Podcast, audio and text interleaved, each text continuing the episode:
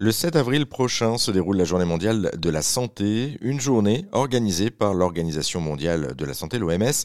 Cette année, la santé pour tous est au cœur de cette journée particulière, l'occasion de demander à la psychanalyste Catherine Grangeard si on avait tous et tous accès à la santé de manière égale. Ben, on n'est pas plus égaux sur la question de la santé que sur les autres questions. On n'est pas égaux culturellement, on n'est pas égaux en termes d'esthétique, on n'est pas égaux financièrement alors, euh, la santé pour tous, c'est un objectif, c'est un horizon. Il y a des gens qui ont moins accès à tout un tas de choses parce qu'ils sont tellement pris à la gorge par des raisons financières que, évidemment, il y a l'urgent. Sauf que, à opposer la fin du monde et la fin du mois, vous savez, c'est un slogan qui veut dire que euh, les écolos peuvent s'occuper de fin du monde s'ils sont dans une classe sociale privilégiée, les autres s'occupent de fin du mois qu'ils n'ont pas d'argent. Pour moi, c'est une erreur. On peut la santé pour tous quand on se met à réfléchir à ce qu'on veut faire de sa vie. Et il y a besoin, la santé pour tous, reprendre les choses à la base. Nous avons besoin tous de marcher. Nous avons besoin tous de bien nous nourrir. Nous avons besoin tous de dormir suffisamment. Nous avons besoin tous de ne pas abuser d'excitants. Nous avons besoin tous et à tout âge. Parce que la santé pour tous, ça veut dire aussi les enfants, hein, les enfants qui ne bougent pas assez.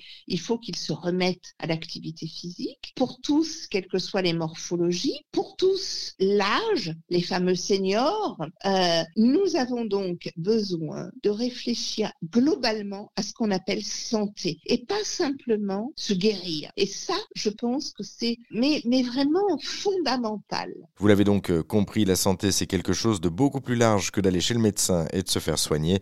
Le 7 avril prochain, pensez donc à prendre soin de votre santé au sens large.